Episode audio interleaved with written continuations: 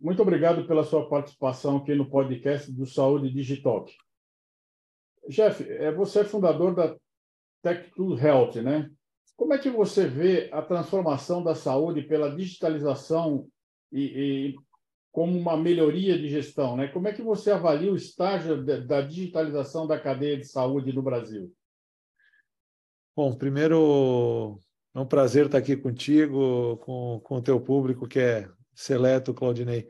É, a digitalização ela permite, primeiro, que você tenha é, rastreabilidade da informação e, segundo, ela permite que você efetivamente consiga focar nos pacientes. É, o, o, o, o, sistema de saúde como um todo ele está bastante uh, conflitado em termos de relações, exatamente porque uh, uh, você foi criando relações analógicas entre os entes, né? entre hospital e operadora, entre paciente e médico, entre o próprio SUS e o seu público. E a hora que você digitaliza, você traz. Uh, o primeiro efeito é a rastreabilidade do que está acontecendo. O segundo efeito, que eu acho que é, é, é, fundamental, é o fato de você começar a ter a informação em tempo real. Uh, a qualidade da saúde, no meu ver, isso eu falo amplamente, a qualidade da saúde ela está ligada a dois fatores, a, três fatores principais, né? Uh, um deles é o tempo que o paciente tem para ser atendido. Quer dizer, você quando está doente ou quando você quer cuidar da tua saúde, eh, eh, eh, você precisa fazer isso com ter acesso com o menor tempo possível. Então, o tempo é um vetor importante. Para que você tenha esse tempo reduzido, a, a, digitalização vai te ajudar de várias maneiras. Uma delas é na questão, nas questões logísticas, de encontrar o lugar para ser atendido, a outra é ter acesso aos recursos corretos, a outra é trazer para a tua mão como paciente uma possibilidade de triagem, uh, tanto qualitativa quanto quantitativa, quer dizer, quantitativo, quanto eu preciso ser atendido em que tempo. A gente tem hoje o protocolo de Manchester, que é, que é tradicionalmente usado para classificação de risco. Poxa, por que não trazer essa classificação de risco de uma forma mais fácil, mais acessível para o paciente, para que você consiga uh, reduzir o tempo, melhorar o desfecho clínico, ou seja, você ser mais assertivo uh, nesse tempo de atendimento e, e, e, no recurso que você vai alocar para que você possa resolver a questão do paciente. E o terceiro ponto é no acesso. Né? Então, garantir uh, que você tenha um acesso sem redundância de informação. A gente tem muita redundância de informação hoje na saúde com segurança dessa informação. Então, a digitalização vai permitir que você tenha muito mais controle sobre a informação e, e consequentemente, um melhor nível de segurança sobre aquela informação. Uh, que você tenha efetivamente todos os recursos ali na tua mão, tanto o médico quanto o paciente, né, quanto efetivamente a fonte pagadora. É, hoje, o sistema de saúde, a gente delega para a fonte pagadora, independente se ela é o SUS ou se ela é um plano de saúde, a gente delega para a fonte pagadora a resolução nosso, da nossa questão de saúde. E mesmo tendo muita informação, o sistema de saúde é pago para resolver o nosso problema. Né? Então, a digitalização vai encurtar todos esses caminhos. Isso vai trazer uma transformação, já está trazendo uma transformação muito relevante no mundo todo. Né? Do ponto de vista de gestão, você está falando do outro lado do balcão. É quem efetivamente se responsabiliza para gerar eficiência, por gerar eficiência uh, no processo de atendimento dessa relação paciente, corpo clínico, fonte pagadora. Então, a partir do momento que você tem as informações, que você está encaminhando melhor o paciente, a, a gestão uh, vai estar tá com todo o leque de melhores práticas que a gente conhece de todos os setores à sua disposição para lidar com um ecossistema ultra complexo que é o sistema de saúde. É, você tem no sistema de saúde a parte de alimentação, você tem toda a parte de transporte, você tem toda a parte de gestão de risco, você tem toda a parte de informação. Enfim, são muitos ecossistemas que a gente vê hoje separados, juntos num mesmo ecossistema que é o ecossistema de saúde. Desculpa se eu me estendi um pouquinho, mas acho que é importante começar dando essa visão. É geral, né? Não, isso é importante. Jeff, também as startups de saúde têm parte significativa na evolução da saúde digital, né? Como, por exemplo, no mercado de pesquisas genéticas, que no mundo movimenta cerca de 1,5 trilhões de dólares por ano, né? Nos países desenvolvidos, quatro, entre, quatro de cada cinco startups de saúde têm algum tipo de produto baseado em análise genética.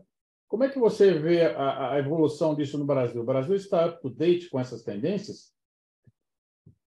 Olha, uh, infelizmente não. Vou começar respondendo de trás para frente. É, o Brasil relegou uh, a, a, parte de desenvolvimento científico uh, simplesmente à academia, que tem um problema de subfinanciamento importante no Brasil.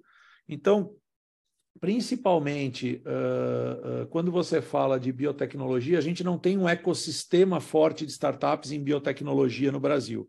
A empresa de biotecnologia que é criada aqui, ou ela vai receber um investimento do, do exterior para efetivamente ir para fora, uh, ou ela vai ter muita dificuldade de operar no Brasil. Então, nesse sentido, é uma fragilidade importante do nosso ecossistema de startups. As startups, sim, principalmente as health techs, têm tido um papel fundamental do, do ponto de vista de transformação. Né? A gente tem um mercado de tecnologia muito forte muito voltado para o mercado interno no Brasil. Né?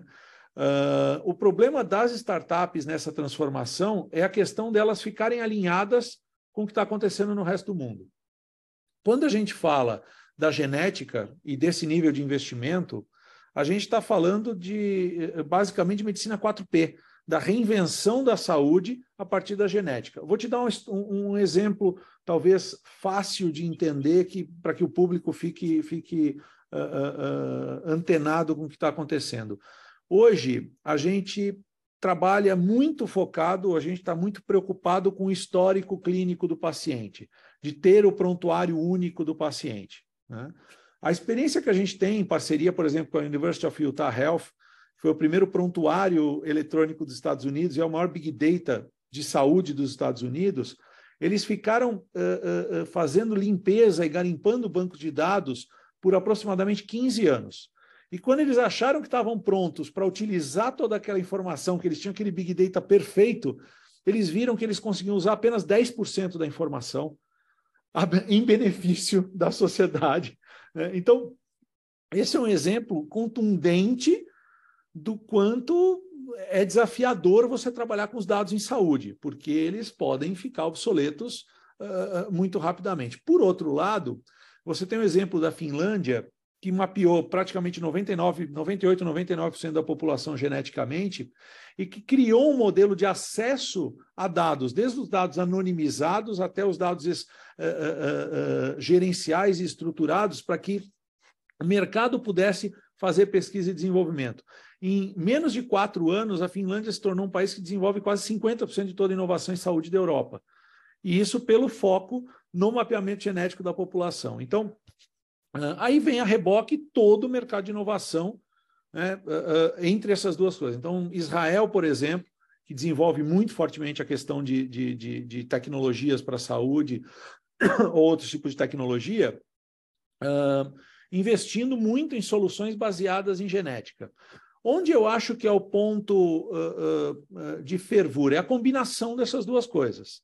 Né? Quando você faz um mapeamento genético do, do, do paciente, pode ser feito de forma simples, né? através de um swab de boca, ou, ou, de uma coleta de urina, ou de sangue, uh, ou tem vários, várias formas de você fazer essa coleta do, do, do DNA ou do RNA ou de pedaços da genética para você fazer diagnóstico, para você uh, identificar tendências da pessoa, você identificar doenças autoimunes. Isso está vindo para o mercado no Brasil, agora, principalmente através da, da, das grandes instituições de saúde.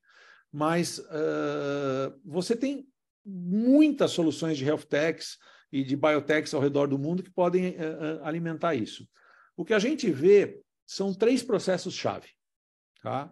Nessa questão no link entre startups e genética para endereçar todo esse investimento que está sendo feito. Um, extração de baixo custo.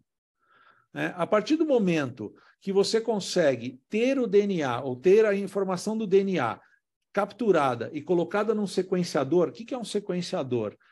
É uma máquina fotográfica que faz os vários cortes do teu DNA para digitalizar o teu DNA, tá? Então, a partir do momento que você faz uma extração de baixo custo, você amplia o acesso a esse tipo de ferramenta. Né? A gente fez um investimento recente uh, uh, em uma empresa de extratores que tem extratores de DNA a menos de um dólar por extração. Tá? Uh, é disruptivo, é super disruptivo. Hoje o, o valor de extração está entre 10 e 20 dólares, Nossa. minimamente, tá? no mundo. Então, isso deve começar a mudar o jogo desse tipo de solução. Segundo, é pegar essa informação que tem no DNA e torná-la palatável para que o corpo clínico e o paciente possam interagir em prol da resolutividade e da velocidade para resolutividade, que é o que a gente falou na primeira questão. Né? Uh, nesse sentido, existem algumas plataformas, a gente está trazendo uma plataforma israelense para o Brasil, que se conecta no sequenciador e permite que você traduza essa informação tanto para o corpo clínico quanto para o paciente, em forma de pílulas de conhecimento ou em forma de uh, uh, uh, informações estruturadas em relação ao seu contexto de doença. A partir do momento que você consegue fazer isso, o dado de prontuário ele é complementar ao que está acontecendo, porque ele vai expor basicamente sintomas que você teve em relação à doença, ou seja, como você reage. Né? E mesmo assim, vem a terceira perna, que é a questão de prescrição genética. Então, eu estou falando de extração de DNA, eu estou falando de uh, prontuário genético e eu estou falando de prescrição baseada em genética. A prescrição baseada em genética ela vai pegar essa informação e vai ajudar o médico a regular, em função do perfil do paciente, qual é o tipo de medicamento que ele tem aderência ou resistência e em que quantidades. Então, você imagina isso para um tratamento psiquiátrico, indo para um caso mais contundente. Com os casos de depressão, com as doenças psíquicas de uma forma geral, na sociedade que a gente está vivendo, isso é disruptivo demais. No, no, outro uh, cenário, por exemplo, para doenças cardiológicas, uma arritmia, uma simples arritmia que judia tanto do paciente, que causa tanto absenteísmo para as empresas e que é algo que poderia ser facilmente resolvido com uma solução ideal, ou de cauterização, ou uh, com uma, um tipo de intervenção de cauterização, ou com medicamento adequado ao longo do tempo, com informação genética você consegue ter a dose correta com o medicamento correto para ajudar o paciente. Então, a genética vai invadir, já está invadindo, e a gente vem procurando trazer soluções desse tipo para o dia a dia e focado no paciente, para o prontuário único, para cruzar esse histórico com todo esse futuro da medicina que está sendo trazido para a gente. É, eu acho que aí também teria um benefício adicional, né? porque se, se antecipar as predisposições das doenças, permitiria ao setor público planejar e racionalizar, né? além de reduzir custos na, da saúde pública. Né? Sem dúvida. Aí vem um ponto que você colocou fundamental. Hoje, uh, os crônicos, que são apro aproximadamente 4% da população, respondem por mais de 80% do custo de saúde. O crônico é aquele paciente onde o tratamento é recorrente, onde você exige, mas a questão não é o tratamento recorrente, porque se esse paciente tá, tá, está tratado, é uma coisa. O problema é quando ele não está tratado. Quando ele não está tratado, ele é um crônico, só para te dar um exemplo, de 50 milhões de, de, de, habitantes aproximadamente que a gente tem no estado de São Paulo, você tem 2 milhões de pessoas com doenças raras, onde a gente considera crônicos. Né? Essa pessoa ela é atendida no Sistema Único de Saúde pela atenção primária. Só que ela tá, a gente está falando de, de, uma, de uma doença rara, onde normalmente você tem que escalar o atendimento quando a pessoa tem crise para média e alta complexidade muito rapidamente. A atenção primária é feita pelo município, a média complexidade pelo Estado e a alta complexidade pelo governo federal. Se você não tiver informação conectada, e aí você não tem como efetivamente encaminhar. Então, o nível de sofrimento que se impõe a esse paciente e o custo que você tem por esse paciente estar fora do mercado de trabalho, ou você tem um absenteísmo dessa pessoa que não está indo para o trabalho, ou essa pessoa que não está cuidando da família, ou que não está em casa, ou que demanda uma outra pessoa para cuidar dela, esse custo é, é brutal. Né? Então, na economia da saúde, a gente tratar essa recorrência, tratar os crônicos, é fundamental. Né? Uh, casos como o câncer, que viram casos crônicos, a mesma coisa. Então, a gente tem um caso no sul de Minas, onde isso está sendo amplamente demonstrado, onde eu faço busca ativa do paciente. Eu consigo identificar quais são os pacientes que têm diabetes, quais são os pacientes que têm câncer, quais são os pacientes que têm doenças cardíacas, quais são os pacientes de doença autoimune, de, de, de doenças raras. E a gente consegue entregar na mão do médico de saúde da família uma informação para que, é, é, é para que ele, no tempo correto, na peridiosidade correta, com as ferramentas corretas, consiga ir atrás desse paciente. A gente chama isso de busca ativa. Ao mesmo tempo, eu consigo fazer a navegação desse paciente da forma adequada, ou seja, eu consigo pegar esse paciente e inserir esse paciente na, no ciclo de diagnóstico, tratamento, atendimento de uma forma muito eficiente. Eu navego o paciente de uma forma muito eficiente. E mais, eu consigo alocar os recursos necessários de maneira muito precisa para que ele seja atendido e para que a gente tenha uma alta resolutividade. Então, eh, eh, eh, esse é o mundo que a digitalização vai ajudar a gente, já está ajudando, a gente já tem vários casos, mas como diria o, o, o ex-ministro Taishi, que a gente teve no evento essa semana, ele falou: o mais importante de tudo isso não é o que eu estou falando, é a gente executar.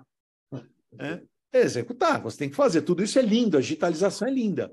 O papel das startups é lindo, mas enquanto isso não tiver sistematizado, enquanto isso não for uh, política pública, enquanto isso não for parte do Sistema Único de Saúde, parte da, da, da, da, da regulação, parte uh, da ANS, das operadoras e do, do, dos planos de saúde, a gente vai continuar com muitos entraves para que a digitalização seja realidade.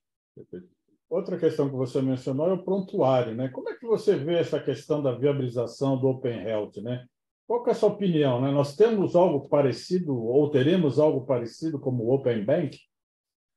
Uh, eu tenho eu tenho boas e más notícias, né? Quando a gente fala do, do, do Open Health. Uh, Uh, em geral, por exemplo, quando você pega a última reunião do Conselho Federal de Medicina, né, ou, ou, ou você pega exemplos de, de, de, de Open Health, está se falando muito de Open Health nas questões de interoperabilidade. Né? O que, é interoperabilidade? É como a gente faz com que as informações sejam trocadas. Quando a gente fala isso no mercado financeiro, de Open Health no mercado financeiro, ele não é uma realidade vigente. Quer dizer, as pessoas não entendem o que é o Open Banking. Né? Uh, as pessoas não sabem, puxa, aquela informação de crédito ou de investimento que eu tenho, uh, como ela está sendo usada? Uh, existem muitas dúvidas. Então, se isso existe no Open Banking, você imagina para o Open Health.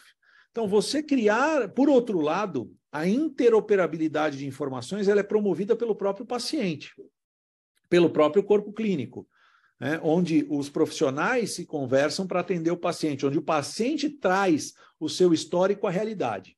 Então, o foco no, real no paciente, que aquele prontuário, aquela informação, ela seja do paciente e muito facilmente usada pelo paciente com discernimento, ou seja, que ele possa dar ao corpo clínico essa informação é fundamental. Então, o Open Health vai trazer esse tipo de realidade. Ah, ele, essa realidade é ampla? Hoje não.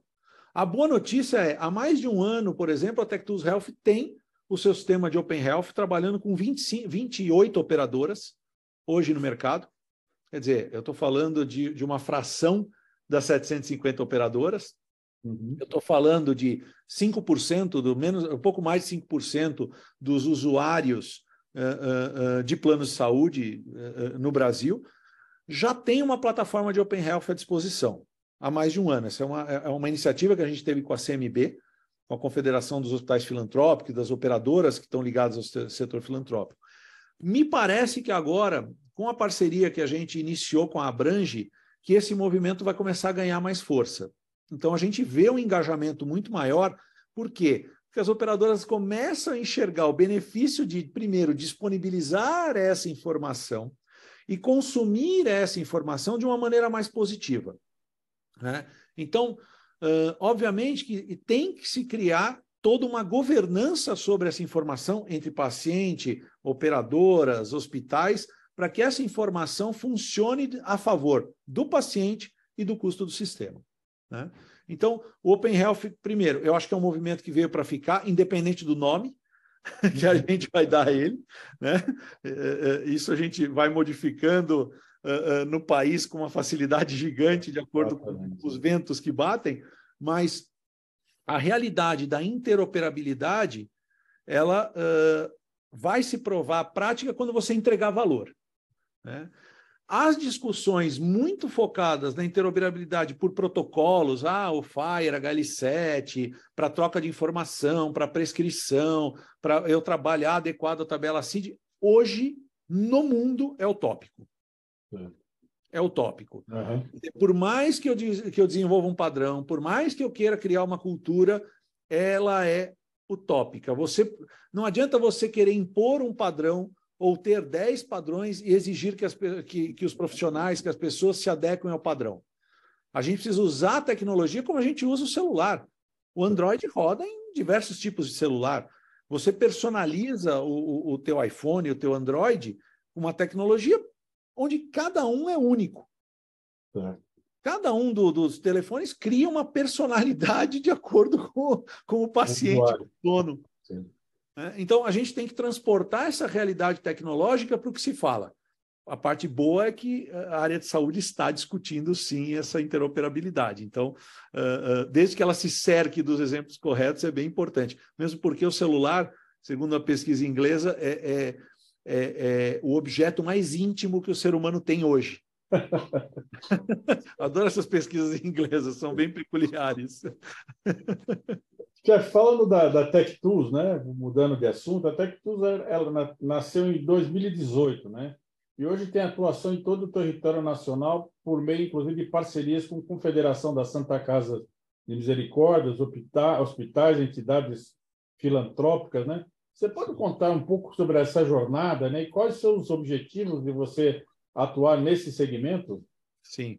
O, a Tectus Health nasceu em 2018, mas a gente não pode esquecer que ela faz parte de um grupo que nasceu em 95, quer dizer, que tem, tem muita história de mercado focado principalmente nas tecnologias sociais, né, nas tecnologias que atendem uh, uh, uh, a parte social. Em projetos de alto impacto, então, em, em educação, em segurança, enfim, em outras áreas. Quando a gente abraçou a área de saúde, Uh, a gente fez isso porque em 2017 o grupo lançou seu primeiro fundo de investimentos focado em startups de saúde. É, o, a nossa visão era para o Brasil, que tem o maior sistema universal de saúde do mundo, uh, ser atrativo para as startups e a gente aproveitar o, o potencial do Brasil, a gente precisa fazer com que as startups né, consigam o maior acesso possível ao mercado. Né? O grande valor agregado que se tem no smart money dos uhum. fundos é quando você efetivamente entrega algum tipo de valor. E o go-to-market, principalmente para soluções tecnológicas e de saúde, ou seja, colocar, viabilizar essas soluções que elas sejam usadas, é fundamental.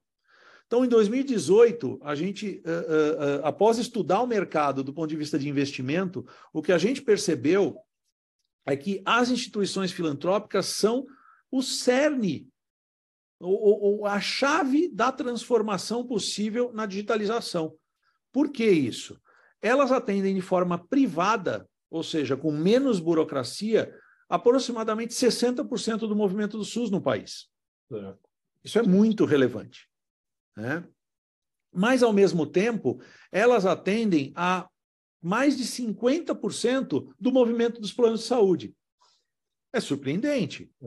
Né? Mas por quê? Você está falando principalmente de pequenas santas casas no interior do país, onde são 990 hospitais, né? ou seja, 990 municípios, onde esse hospital é o único, único hospital naquela região para aquele município e para pelo menos três municípios de influência. Então, veja, para 5.570 municípios aproximadamente que a gente tem no país, em 4 mil deles, ou seja, eu estou falando de é. dois terços ou mais dos municípios, você só tem uma Santa Casa, um hospital filantrópico para atender aquela população. Então, a gente está, por exemplo, nesse momento, fazendo um trabalho de clusterização para entender para o perfil de cobertura que você tem, ou seja, para os vazios assistenciais que você tem no país, e para o perfil epidemiológico, que é qual é a necessidade do paciente, onde estão os meios para que isso possa ser atendido. Isso passa obrigatoriamente pelo sistema filantrópico, pelas santas casas. Né? Então, a gente falou, puxa, se eles são tão importantes, por que não a gente ser um, um avalista desse sistema na sua transformação? Porque se esse sistema filantrópico ficar para trás na digitalização, nós estamos deixando uma parte importante do atendimento da saúde no país para trás. Então, a nossa missão, o nosso propósito, que a gente tem desde a criação da empresa, de efetivamente ajudar a transformar um pouco do sistema de saúde por meio da digitalização, não pode deixar de fora esse capítulo. É. E a partir do momento que a gente se dedica a esse capítulo, depois os outros capítulos que estão sendo escritos nesse momento, com o setor privado, com as operadoras, com a indústria farmacêutica, ou seja, com todo o setor privado que está em volta do setor público e do filantrópico, ele, ele fica mais simples de ser uh, uh, digerido. Né? Então, a gente comprou uma realidade, primeiro, de público e privado no mesmo ambiente, uhum. entendeu uhum. como isso funcionava para que isso fizesse sentido de uma maneira ampla. Claro, não se faz isso sem um investimento robusto. Por isso, desse histórico nosso de, de, de, lançamento de fundo em 17, de investir em startups, de ter um mapeamento global, tudo isso precisou vir para a mesa. E a gente precisou encontrar um caminho para realmente uh, uh, uh, trilhar um caminho de transformação poderoso. Qual, qual é o nosso, a nosso grau de medida hoje para isso? Hoje, usam algum tipo de tecnologia da TechTools, mesmo sem saber, aproximadamente 35 milhões de brasileiros. É. é. Isso deve chegar no próximo ano em torno de 90 milhões de brasileiros. A, a gente não está preocupado com, com o holofote, a gente está preocupado efetivamente que a digitalização funcione a serviço, em benefício do cidadão. Você falou, executar, né? Executar. Né? Outra coisa, né? Hoje a TechTools ela está se internacionalizando, né? Você está entrando no mercado europeu, né? Parece que já tem uma iniciativa em Portugal, né? Você pode dar mais detalhes desse plano? Posso, posso sim, é um prazer. Uh, eu vou te dizer o seguinte: a gente atirou no que viu e acertou o que não viu. então, uh, uh, a questão da internacionalização do grupo veio de uma maneira quase que reativa ou provocativa, onde a gente foi ver e isso começou a andar numa velocidade impressionante. Então, em agosto de 2022, né, agosto desse ano, a gente teve um evento em Brasília da CMB, da Confederação das Santas Casas, foi um evento muito relevante, mais de, de mil decisores ali, onde a gente resolveu levar para esse evento uh, 15 soluções que a gente enxerga como a digitalização da saúde que fazem parte do portfólio da TechTools Health. Certo. O, o, ministro Queiroga esteve lá, o, o, praticamente todos os secretários de saúde estaduais do país, um sem número de, de, de, de secretários de saúde municipal, uh, uh, decisores dos hospitais públicos, privados, o presidente da ANS, enfim. O, o ecossistema de saúde teve nesse evento e realmente nos deu um feedback muito importante e relevante sobre o que estava acontecendo. Mas Junto com esse evento, foi o, o, o, o foi o trigésimo, se eu não me engano, encontro das Santas Casas né, no Brasil, foi também o 13º encontro da Confederação Internacional das Misericórdias. Que pouca gente sabe, a gente também descobriu isso, é que as Santas Casas que tiveram origem com uh, uh, uh, uma, os cuidados que os templários tinham nas suas missões e que ficou incubado como serviços de saúde da igreja, ele se desvincula da igreja e vai para Portugal, onde é criado um sistema de comunidade das comunidades e criam as Santas Casas em Portugal. Portugal hoje são 387 hospitais e mais 23 nos Açores, de, de Santas Casas, ou seja, 410 uhum. instituições que atendem parte da saúde portuguesa, mas praticamente um, um, um, um número gigante, percentualmente, dos idosos em Portugal que são uma grande maioria da população. É. Então, os cuidados do, com os idosos, né? as casas de as senior livings, que a gente chama. Né? Aqui no Brasil, o nome pejorativo são os asilos para isso, e que lá é tratado com muita dignidade, diga-se de passagem. Ah, a parte de cuidados continuados, que são os nossos crônicos, né? É. com os idosos, e a parte de uh, uh, cuidados paliativos, né? que aí realmente é, é, é o início do fim, digamos assim, uhum. tudo isso é tratado com muita dignidade. E o pessoal de Portugal e da Confederação Internacional estava no Brasil, contou para a gente: olha, Jeff, além de 400 hospitais em Portugal, são 700 na Itália. Você tem na, na França, você tem Santa Casa em Paris, em Mônaco, em Kiev, mas você tem Santa Casa em Osaka, no Japão, na Índia, você tem isso na China, em Macau, na África, na América Latina, no México. Então, é, as santas casas ou a filantropia no atendimento à saúde é um movimento global. As fundações na Espanha, certo. a filantropia é global. Só que isso, mesmo globalmente, não está tão estruturado como a gente está no Brasil, com a confederação, com as federações nos estados. É. E eles nos fizeram uma provocação lá em agosto.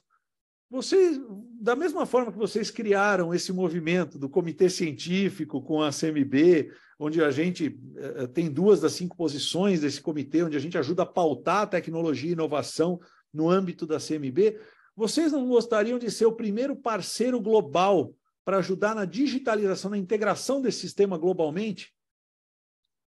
Bom, aquilo, obviamente, é muito excitante do ponto de vista empreendedor, porém é, é, muito preocupante do ponto de vista corporativo, que é o que, que eu vou tirar do meu prato hoje para conseguir atender um tipo de demanda como, como esse. E outra, quais são as oportunidades ligadas a isso para que a gente rentabilize isso de uma maneira adequada? Uhum. Né? Para que a gente não faça um investimento errado. Uhum. E nesse sentido, a gente esteve em Portugal. Ah, eu estive em Portugal no final de, de setembro. Uh, Uh, logo, uh, foi uma viagem conjunta, quando eu era palestrante no, no, no, Fórum Europeu de Investimento, onde saúde também, no ponto de vista de investimento, está ganhando holofotes globalmente. A gente fala disso há seis anos nos fóruns globais, e agora a gente está começando, falou em Nova York, falou agora em Londres, enfim. Mas a gente teve um acolhimento em Portugal para entender a questão da digitalização, a abertura deles, inclusive, muito mais uh, uh, entusiástica pelo talvez pelos investimentos da Europa na digitalização. Pra você ter uma ideia, Portugal está recebendo 16 bilhões de euros a fundo perdido pós-pandemia para tratar os efeitos pós-pandemia. Enquanto a gente está discutindo no Brasil 2 bilhões de reais de repasse para o sistema filantrópico, que atendeu 60% dos pacientes na pandemia. Que diferença. Né? Então, a, a gente esteve em Portugal, e a gente foi convidado para assinar um protocolo com a União das Misericórdias Portuguesas para realmente estar nesses 410 hospitais né? uh, e ter Portugal como uma base de expansão para a Europa e para o resto do mundo. E uh, tivemos o privilégio de assinar um acordo com a Santa Casa de Póvoa do Lanhoso, que é próxima de Braga, né? de, de uh, um provedor, na verdade, quem criou, quem investiu na, na Santa Casa de Póvoa do Lanhoso, foi um, um, um, português que teve no Brasil, que fez fortuna no Brasil, ligado ao ouro, às filigranas. Sim, muito curioso, muito uhum. interessante. Sempre ligado, a história das Santas Casas é sempre muito ligada às comunidades. Então é, é, é, é, muito, é muito bacana você fazer parte dessa história. Onde eles têm uma gestão muito arrumada, né? E onde nós firmamos o primeiro contrato para estar com uma Santa Casa em Portugal. E a reboque disso, agora vai ter uma expansão em Portugal, né, uh, da tecnologia, que tem algumas diferenças. Por exemplo, o paciente em Portugal se chama utente, e não paciente. Né? Uh, tem algumas diferenças, mas são muito facilmente superáveis, tá, Claudinei? Mas, tradução simultânea. Exatamente. Mas os planos da, da TechTools para da TechTools Health para Portugal é estar em Portugal como uma base de expansão global. Então, uh, nós não vamos Primeiro simplesmente para Portugal para implantar uma tecnologia, para implantar uma plataforma, para olhar para os pacientes de lá, mas para nos estabelecermos como uma operação local. Né? Então, uh, o acordo lá já foi assinado com a TechTools Health com o CNPJ, digamos assim, né, com o número de contribuinte local em Portugal, numa relação pré-estabelecida com a Tectus Health no Brasil, como uma base realmente para começar uma expansão global. Jeff, para finalizar, né, eu te conheço faz tempo, você é um pioneiro no movimento que incentivar o surgimento das health techs no Brasil, né? E, e, fomentando os empreendedores, inclusive, né? E, e, sempre tendo uma visão global, né? Depois dessa vivência, com qual o balanço atual do estágio do empreendedorismo de, em saúde que a gente se encontra, né? Quais, os, na sua opinião, quais os pontos positivos e o que falta se realizar? Bom, primeiro, uh, uh, uh, a ideia do pioneirismo talvez uh, uh, seja definido pelos estágios da loucura, que eu considero, né? E quando a gente começa a empreender em alguma coisa que, que, que as pessoas ainda não olharam o custo-benefício, a gente chama a gente de louco. Né? O segundo estágio quando você começa a realizar e ter resultados com isso, te chamam de excêntrico. E quando isso começa a se, a se tornar um movimento onde todo mundo começa a cooperar, né, uh, uh, talvez o pessoal chame a gente de visionário né? mas, mas, mas, brincadeiras à parte, eu, eu acho que a gente, eu já estou feliz da gente estar tá no estágio de excentricidade. Uh, a TechTools, ela, ela trabalha com um conceito uh, uh, realmente de, de sistemas abertos de inovação. Né? Hoje você tem muitos ecossistemas de inovação, o Einstein, o Fleury, a DASA, uh, uh, só para citar três exemplos rapidamente, você tem muitos ecossistemas de inovação envolvendo fundos de investimento, envolvendo amplos ambientes de teste uh, de inovação, atração de empreendedores e tudo mais. O que eu posso ver, te dizer com certeza é que a maturidade dos empreendedores em saúde vem aumentando rapidamente. Tá? Exatamente pelo amadurecimento dessas interações e, ao mesmo tempo, por um movimento empreendedor no Brasil estar amadurecendo rapidamente com as melhores práticas globais. Né? Uh, ainda falta um caminho para a gente percorrer que eu acho que ainda uh, uh, precisa ser acelerado, que é de benchmark, da gente olhar o que está acontecendo no, nos outros lugares do mundo. Ainda falta um caminho da gente conectar a atração de investimentos com a atração de investimentos uh, uh, uh, para o venture capital. Né? A gente, eu estava no evento da BVCAP algumas semanas atrás, da Associação Brasileira de Private Equity Venture Capital, e o Brasil é o quarto maior mercado de fundos do mundo. A gente está sentando na OCDE com a CVM brasileira está uhum. sentando na OCDE, antes de qualquer outra iniciativa do que se discute do Brasil estar tá na OCDE, né, por causa desse tamanho, por causa dessa relevância, por causa da disposição de ter uma legislação uh, uh, condizente. Só que ainda assim, o, o investidor brasileiro investe no exterior porque ele não é tributado, e esse dinheiro desse brasileiro que vai para o exterior volta, porque o fundo do exterior não é tributado aqui. E a CVM, os órgãos reguladores estão atentos para que isso seja realmente facilitado, para que a gente, mas, mas tem um caminho para se percorrer. Então, eu vejo um amadurecimento grande. O pioneirismo, uh, uh, o que eu chamo de pioneirismo inteligente, é aquele pioneirismo que ele acompanha a, a, as mudanças do mercado. Toda vez que a gente investe em, em, querer mudar um mercado em função das nossas crenças pessoais ou corporativas ou de quem investe conosco, esse dinheiro é jogado fora. Então, o, o, o pioneirismo, nosso pioneirismo está em, em, estarmos conectados a 38 países, né, a área de inovação desse país, a mais de 100 centros de pesquisa e desenvolvimento, a ecossistemas de investimento do mundo inteiro, para que a gente entenda, para que a gente tenha a humildade de entender esses movimentos, porque eles vão chegar. Eles vão chegar. Né? E, por outro lado, quando eles chegam, eles geram oportunidades. Ou eles te engolem, ou oportunidades de saída.